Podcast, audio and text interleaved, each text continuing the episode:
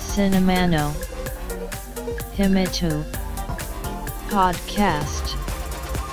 This broadcast is made by Cinema Podcaster Fuji Walker お待たせしましたお待たせしすぎたかもしれません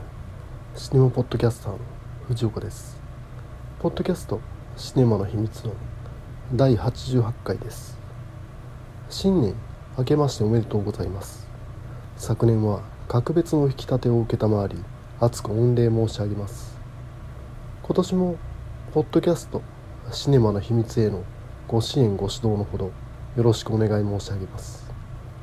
さて今回は1月2日三が日での配信となりました。そのため年の瀬三が日に酔いも回りながら忙しい中この音声を収録しているためなかなかお聞き苦しい点もあると思います。ご了承いただければ幸いです。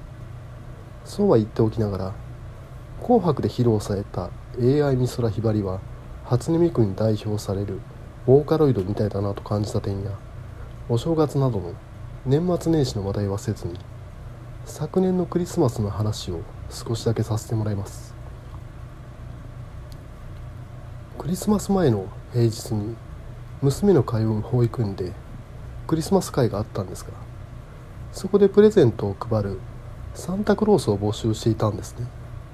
その話を聞いた時は園長やお坊さんとかがするものではないんだなと思ったくらいだったんです。しかしずるずると日付が過ぎていくのにまだ募集している。これいわゆる父親の誰も従わないんだなと。その時点で当事者意識が急に湧いてきましてやるしかない。誰もやらないならやるしかないのかと。私やりますと。てなわけで昨年のクリスマスはサンタになりました。当日保育園に行くと衣装が用意されていてそれを着るわけですが帽子と白いひげをつけると視界不良。前が見づらい。そこで保母さんに言われるわけです。話してはダメ。声を出してはいけないと。声で誰それの父親だとバレてしまうからなんでしょうがこの時点で自分の事前に思っていた演技プラン「ほうほうほう」といったサンタの声色なんかが使えないことが判明。身振り手振りでサンタっぽくしなければならない。どうしたものかと思っていると園児たちの待つ教室に招かれるわけです。プレゼントを肩に担ぎ本当ならメリークリスマスと大きな声で入っていきたいわけですが声を出してはいけないので静かな登場です。視界も悪い。なんとかパントマイムでサンタらしくしなければいけない。しかし片手はプレゼントで塞がっている。残った手を大きく振って園児たちに挨拶。まるでディズニーランドのミッキーです。そうかこれミッキーゆるキャラの動きであればいいんだと。心のミッキーを解放し困ったら手を振る。ひたすら手を振り続けるという事態。プレゼントは一人一人に配りながら合間に手を振るというお仕事。この一言も口を聞かないのにやたらと手を振る異様なサンタに泣き出す園児も若干いましたがおおむね好評だという手応えでした。そんなこんなで昨年末はサンタをしていましたという報告です。まあこんな体験というのは想像できませんね。さあシネマの秘密。第88回。始めます。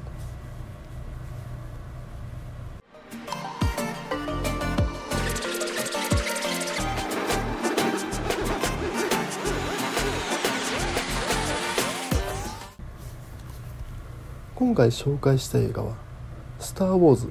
スカイ・ウォーカーの夜明け」2019年に制作されたアメリカ映画です「スター・ウォーズ」はジョージ・ルーカスが生み出した映画シリーズで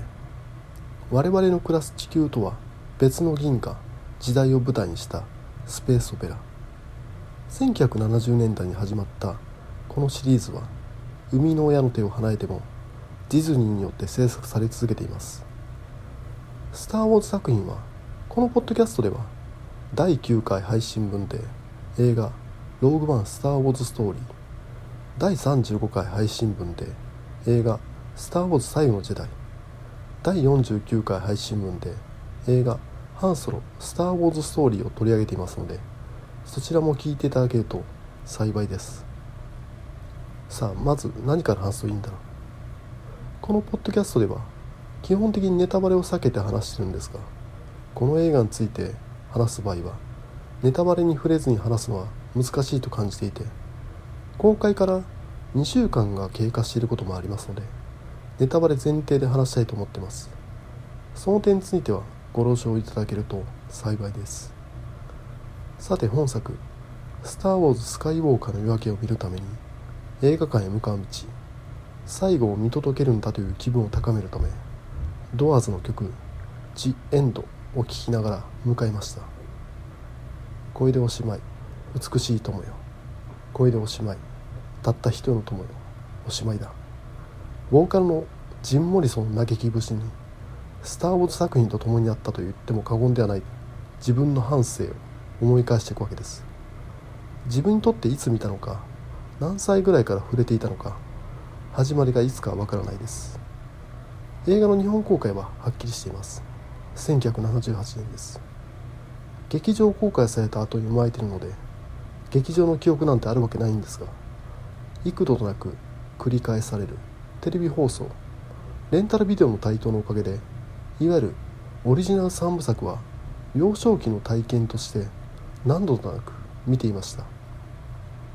1個の映画作品というよりは例えば絵本の「グリとグラ」やさまざまな童謡のようにいつの間にか取り込んでいったものといった認識ですがそして時間が経ち1990年代自分も思春期を迎えオリジナル作品が生みの親ジョージ・ルーカスの手によってアップデートされ特別編として再上映されました。この動きを半ば半笑いで見ていたのは事実です。アップデートしたところでそれは所詮はグリとグラ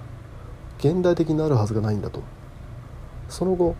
プリクエル3部作がやってきます。この当時は映画制作を志し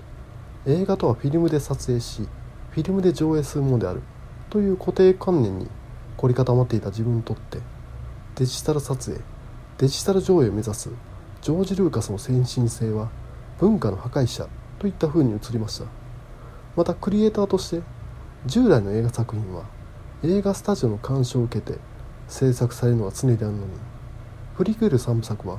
ジョージ・ルーカス個人が出資して制作された映画でいわゆる自主制作映画といっても過言でもなく当時は史上最大規模のインディーズ映画と言われてたのを覚えています。オリジナル3部作は後の映画に多大な影響を与えたとはよく言われることですがプリクエル3部作もまた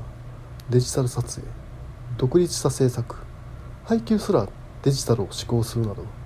後の映画制作を先取りしていたことは抑えるべき事実です。このようにジョージ・ルーカスが生み出した映画シリーズ「スター・ウォーズ」は映画史的に学ぶべきことの多い特殊な位置にある映画シリーズと言えます。ある種の革新性をもたらす映画ブランド。それが「スター・ウォーズ」でした。これがディズニー参加となるとこういった革新性は鳴りを潜めた印象はあります。シークエル3部作の監督である J.J. エイブラムスライアン・ジョンソンはプリクエル3部作が推し進めたデジタル化を否定しオリジナル3部作に倣ったフィルム撮影の方針を発表し可能な限りセットやロケを多用して制作。その結果言っちゃ悪いですがどこか見たことある絵想像の範囲を超えない映像が並ぶといった事態に。革新性を求めたジョージ・ルーカスが生み出した映画シリーズのはずが極めて保守的な映画シリーズになってしまった。ここが本当に残念であると強調しておきたい。もちろん中には新しいものがあるのは分かってますがバンダイ傘下に収まったゴテゴテしたウルトラマンみたいなもの。毎年のように新作が見れるのはもちろん嬉しいんですが果たしてそれを本当に望んでいたのかどうか。これは正直な気持ちです。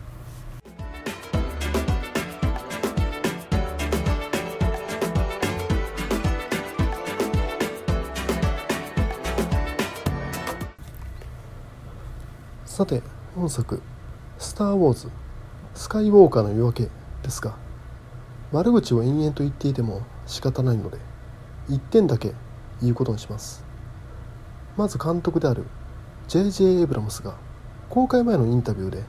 本作はシークエル3部作の最後というだけでなくオリジナル3部作プリクエル3部作スカイウォーカーサーガの締めくくりであると強調していましたそのために墓場から皇帝ダース・シリアスを蘇らせるという暴挙に打って出たわけですがスカイウォーカーサーガの締めくくりというならプリクエル3部作で存在が示唆されていたダース・ブレイガスを持ってきた方が収まりがいいと思いますしこのポッドキャストで第49回配信分で取り上げた映画「ハンソロスター・ウォーズ・ストーリー」で唐突に再登場したダースモールがシークエル3部作の裏側で暗躍していた。でもよかったよな。しかしまあこの銀河皇帝の復活は飲み込みましょう。飲み込めないのは映画のラストです。ここからは完全ネタバレの話となります。ご了承ください。このポッドキャストでは第84回配信分映画「ギルティ」の回でラストを予想しましたがおおむね当たっていたわけです。予想しなかったこともありましたルーク・スカイウォーカーの遺品ライトセーバーを惑星タトゥーインにお供えし主人公レイが名乗る私はレイレイ・スカイウォーカー。実際の映画ではルークの遺品だけでなくレイヤ姫の遺品であるライトセーバーもお供えして終わるわけですがこれが引っかかって仕方ない。ルークのライトセーバーをタトゥーインに埋葬するというのは予想したくらいですからまあありえるなと。ましてやオリジナル3部作始まりの地でありプリクエル3部作の終わりの地でもあるわけですから。しかしなんでレイヤーの遺品もタトゥーインに？レイヤーにとってタトゥーインって思い入れないでしょうと。というかシリーズ通して見てる人にとってはレイヤータトゥーインってメタルビキに置きせられた場所でレイヤーむしろいい印象を持ってないだろうことが推察できる惑星。なぜそんな場所に埋葬するのと。兄であるルークと一緒だったら OK ってそんなバカな話あんのかと。スカイウォーカーサーガの締めくくりというならこれこの双子ルークとレイヤ2人の始まりの地である惑星ナブーだろうと。アナキン・スカイウォーカーの妻であるパミダラの墓に2人のライトセーバーを手向ける。そこで年老いて墓守りをしているジャージャー・ヒングスがレイに尋ねる「ユウは誰じゃ?」「私はレイレイ・スカイウォーカー」レイヤーの思いがないがしろにされてると受け止めてしまうラストよりこの方がすっきりしませんか？収まりがいいと思うんですがしかしこれ本作のサントラを見るとこの場面で流れてる曲のタイトルが「ニューホーム」レイタトゥーイに住むつもりなんだと。実際に住むかどうかは別としてこのラストで主人公レイにとってルークとレイヤが実家故郷になったことは伺い知ることができます。しかしここで腑に落ちなくなってくるのが実際のレイの両親強大な権力を握っていた銀河皇帝逆らってまでレイを守ったと劇中語らぬにもかかわらずニューホームやら私はレイレイ・スカイウォーカーなんてやられた日にはやりきれませんね。生みの親より育ての親。そんなことはない。どちらも大事でしょう。監督である J.J. エブラムスが公開前のインタビューでラストは決まっていた。そこへ至る道をどうするか悩んだと言っていましたがそうかこの着地点は初めから決まっていたのかと。それはダメだ。映画冒頭のハイパージャンプでの追いかけっこ応援に駆けつけるレジスタンスの場面など視覚効果的にはすげえと言わせる映画ですがこのラストではダメ。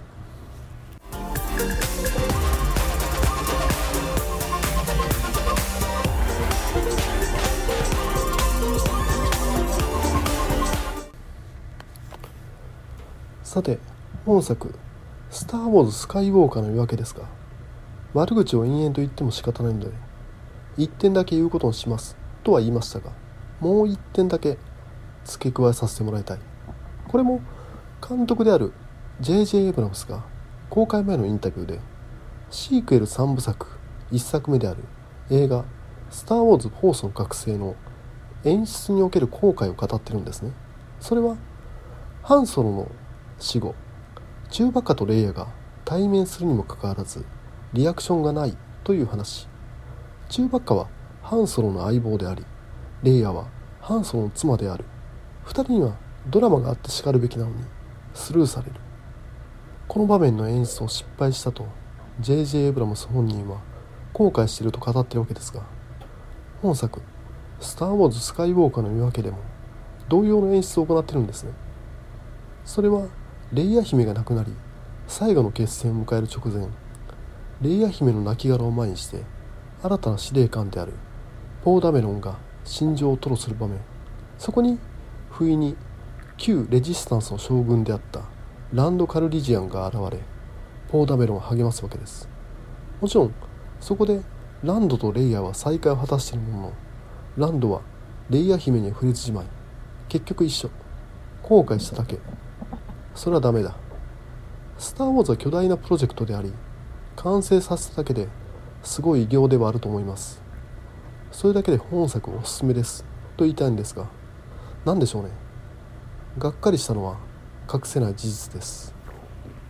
Podcast. Shine mo no hi me too. Wo, ki e ter yo. To it ta ko e wo. Apple Podcasts no. Review ya. Twitter. To it ta. Social networking service day. Our get take ta di tally. Come so ya go e ken. Domata shi wo. Apple Podcasts. Sisabu arogu no commento. Tumblr. No mail form. Twitter. Account. At Cinemana Himitsu ni. Oyo se tata kiruto, sai wari death, o machi shiteg ali mas. こんな感じで「スター・ウォーズ スカイウォーカーの夜明け」紹介させていただいたんですがどうでしょう？さて悪い点ばかりを挙げてしまったので良かった点を一つだけ挙げていこうと思いますそれは躍動感あふれるスピーディーなカメラワーク J.J. エブラムスの手掛けた前作である「フォースの覚醒」では旧来のオリジナル3部作を踏襲し抑えた演出どっしりと構えたカメラワークが主体で映画ラスト姿を消していたルークと主人公レイが初めて会う場面でこれから物語が動き出すのだと言わんばかりにカメラがぐるんぐるんと回り始めたのが印象的だったぐらい。ある種面白みのない絵作り。保守的とも言える雰囲気だったのに対して本作「スター・ウォーズ・スカイウォーカーの夜明け」ではこれでもかと言わんばかりにカメラが動きに動きます。このポイントがすごく良かった。手掛けたのは前作「フォースの覚醒」と同じカメラマンのダン・ミンデルこの人は名将トニー・スコットの後半生の映画を手掛けていたカメラマンで J.J. エブラムスとは彼が映画監督デビューした時から組むわけですが2人が手掛けた映画に「スター・トレック」があるんですね1966年にアメリカで放送開始したドラマ「宇宙大作戦」の映画版でドラマ「宇宙大作戦」は熱狂的なファンを生み今も続く人気コンテンツ。そのためトレッキーファンにとってはなかなか言いたい点はある映画版とはなっているもの。のそれまでの映画版「ストアトレック」とは違う。新しい映画ではあったことは確かで新風を吹き込んだと個人的には思っています。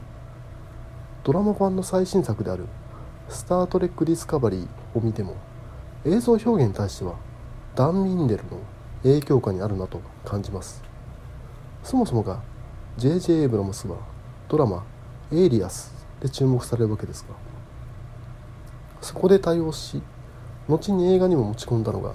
エイブラムスライトと呼ばれる光の演出本来は革新的な映像表現を志向する人なんですが前作「フォースの覚醒」では同じ布陣で挑んでにもかかわらずおとなしい雰囲気極めて保守的でしたこれが本作「スター・ウォーズ・スカイウォーカー」の夜明けでは従来のエイブラムス節とも呼ばれるスタイルへと回帰していましたこれは「スター・ウォーズ・サーガ」の前作であるライアン・ジョンソンが手掛けた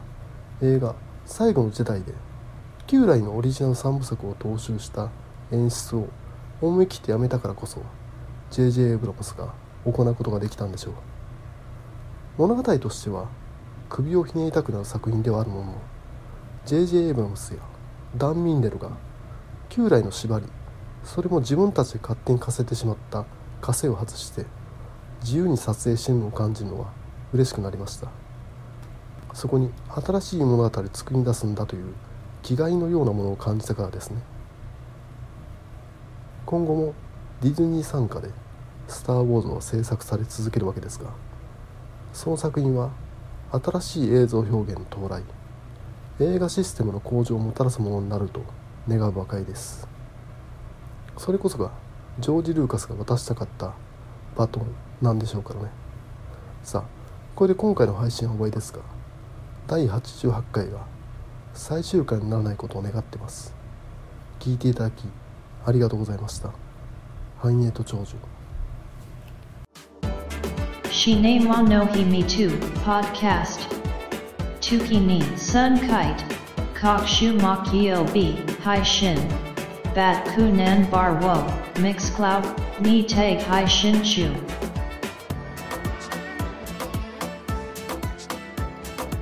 In to enjoy the next broadcast distribution.